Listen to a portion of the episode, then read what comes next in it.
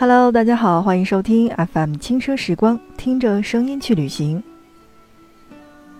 自一六年摩洛哥对中国免签之后，这个素有“北非花园”之称的国家，开始频繁地出现在了我们的眼前，成为了炙手可热的出境国家之一。不仅仅是因为它的旅行体验，还因为它的超网红景色，吸引着更多的人去争相前往拍照。斑斓的清真寺建筑，五彩的街头市集，空旷的撒哈拉沙漠，还有色彩鲜明的热门的景点，这里就像是上帝打翻的调色盘，每个城市都有着自己的标志性色彩：白城卡萨布兰卡，黄城菲斯，红城马拉克什，蓝城舍夫沙万，交融在一起，便使摩洛哥成为了拍照圣地。今天就让我们一起听着声音来到摩洛哥，来关注在摩洛哥要怎样拍照才好看呢？这些人气拍照地，我们又应该怎样去拍照呢？FM 轻奢时光，让我们继续聆听。说到摩洛哥，那我想大家肯定第一站都会想到的是一定要去到卡萨布兰卡，不仅仅是因为电影，也不仅仅是因为那首歌。因为卡萨布兰卡有世界上第五大的清真寺——哈桑二世清真寺，作为摩洛哥最大、世界排名第五的清真寺，是卡萨布兰卡真正有参观价值的景点。摩洛哥几乎每座城市都有清真寺，但唯有这座是对游客，也就是非穆斯林人开放的。清真寺内以白和绿为主调。墙壁上精致的花纹独具匠心，不同角度随手一拍就美得不行。哈桑二世清真寺拍摄指南：花纹繁杂的大门就像块幕布，对着大门取景的话，采用的是对称式的构图方式，可以轻松拍出好看又不碰雷的美照。由于清真寺有三分之一是建在海上的，早上雾气比较大。所以在这儿呢，要建议大家下午或者晚一些的时间去进行拍摄。当然，如果你想避开人很多的时候，那么早去一会儿，在那儿等一等，那等着景色好了再拍。嗯，去的时候呢，我就建议大家去早上去多带一件衣物。所以说到衣物的话，那我想的是穿搭建议。清真寺等伊斯兰的建筑的装饰都是采用了大面积的碎花的，不管是上衣加下装还是连衣裙，建议都是选择饱和度比较较高的纯色衣服，与清真寺的白和绿色形成鲜明的对比。所以在这儿，我推荐到你的是纯白色的上衣，或者是玫红色的半身裙。作为摩洛哥的首都，拉巴特当地人其实对待外来游客还是算比较开放和包容的。那拍摄指南是什么呢？拍摄指南：哈桑塔曾经计划建造的是摩洛哥史上最大的清真寺，但是国王在塔还没建成之前就已经不幸的去世了，工程也到此为止。与广场正对面的穆罕默德五世陵墓是许多政客活动的地方，这两个地方被包围在城墙里面，所以你可以去背景是城墙的这个地方来进行拍照，也或者可以站在哈桑塔下面来进行拍照。陵墓有四扇门，每个门前都有红衣士兵去进行站岗。当然，我想说的是，这些红衣士兵并不是所有的都愿意和你去进行拍照的。如果你站到了士兵旁边去强行拍照的话，就会遭到士兵小哥哥的拒绝。所以，不管是直接拍照还是去间接的合照，都要请大家去先征求对方的意见。那如果同意了的话，那么你在拉巴特就可以与站岗的士兵小哥哥。一起合影了。到达红城马拉克什，那我想到的第一个地方一定是迷人的马约尔花园。马约尔花园是马拉克什的热门景点之一，之前呢，我相信很多去到国外玩耍的小伙伴们一定会知道摩洛哥的马拉克什，那么同样也会知道马拉克什迷人的这个马约尔花园，因为在网上呢真的是有很多的照片，但你亲眼所见才会真正的惊叹。为什么呢？是因为这座蓝黄主调的花园虽然很小，但对爱好拍照的人来说呢，真的是可以逛很久。因为每个角落仔细琢磨都是可以出美照的，而且这样的一个花园当中，长到了是各种的仙人掌的这种植物，那大家不妨去可以欣赏一下。在这儿我要说到的是，马约尔花园的，凭中国的学生证是可以拿到半价优惠的，建议穿搭是绿色、蓝色、黄色和白色。其实。如果你真的是想去到这个地方的话，你会发现网上的很多博主推荐穿到的是黄色和蓝色相撞的这样的一个颜色的衣服。虽然黄色在蓝黄主调的建筑当中已经是很亮眼了，但花园还是有很多的绿色和红色的植物。大家也可以去选择衬其他肤色的颜色的白色、米色和红色。避免撞上了一堆又一堆的黄色系的衣服比较尴尬。当然了，我觉得黄色出门还真的是一个挺明亮的色彩，那不妨大家可以多带两件衣服。说完了花园，我们来说说我最喜欢的马拉克什的这个地方，叫做红色麦地那集市。嗯，怎么说呢？这个地方其实是有一点玄乎的。我不知道大家有没有看过志玲姐姐的一期综艺节目，讲到的就是马拉克什的这个地方。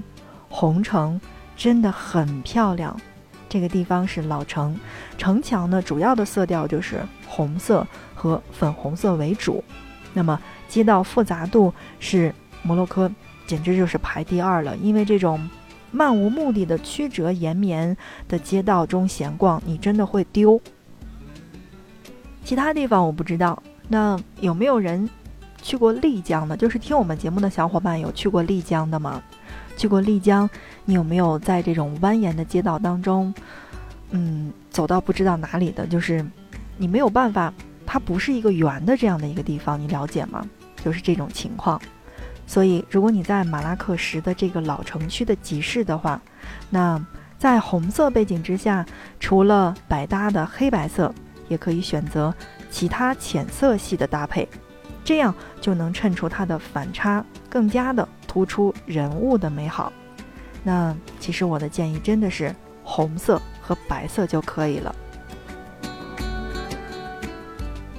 当然，除了巷道，老城附近的集市还是有很多售卖手工艺品的店铺，比如说像陶瓷盘子，还有各种各样的蜡烛灯、包包和饰品。你可能想不到，站在琳琅满目的商品当中，拍出的照片也一定很好看。不过拍之前要先征询店主的同意，一来随便站在人家的店铺门口去凹造型，嗯，是很不礼貌的。二来避免拍完之后，嗯，他会向你索要很高的费用，因为我们都知道，出国之后，尤其是在摩洛哥，黑面包车是真的很多，撒哈拉的黑色的这种导游也好，包车司机也罢，真的也会很多，所以如果你在集市门口的话，也一定要去征询人家的同意才可以。正在收听到的是 FM 轻奢时光，听着声音去旅行。今天让我们把声音的内容转向了摩洛哥，来关注在摩洛哥拍照的话要注意哪一些。有着摩洛哥最美村落之称的阿伊特本哈杜村，也被媒体们称为是非洲的好莱坞。你可以在多部的影视作品当中去看到它的身影，比如《红海行动》。或者说《权力的游戏》，这里的沙漠团途中是必经的景点之一。如果你在当地报了沙漠团，那么这儿就应该是其中的一个景点。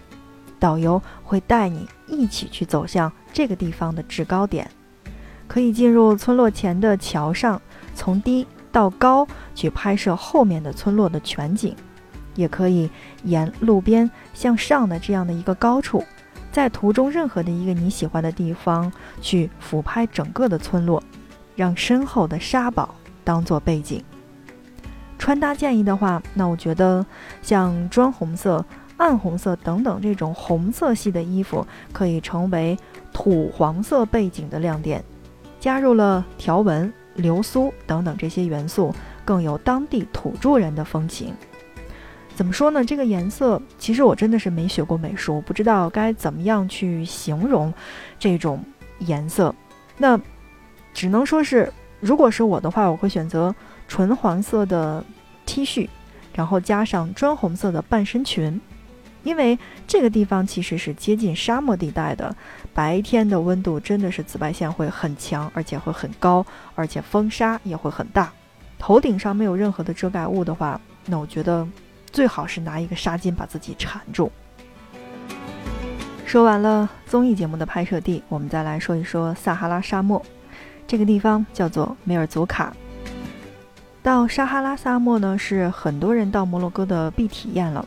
像七八月份的撒哈拉，每天的温度都在四十度以上，就算到了晚上，天气还是会很热。我们在很多的。国内的沙漠当中就已经拍照了。之所以选择在这里拍照，因为这里就是撒哈拉。因为沙漠本身其实这种景色就已经是很壮观了。拍摄时可以采用的是大景加小人物的这种构图方式，还可以加入很多自己的创意，比如说踩几个脚印儿啦，还有带上自己的道具，也是一个不错的选择。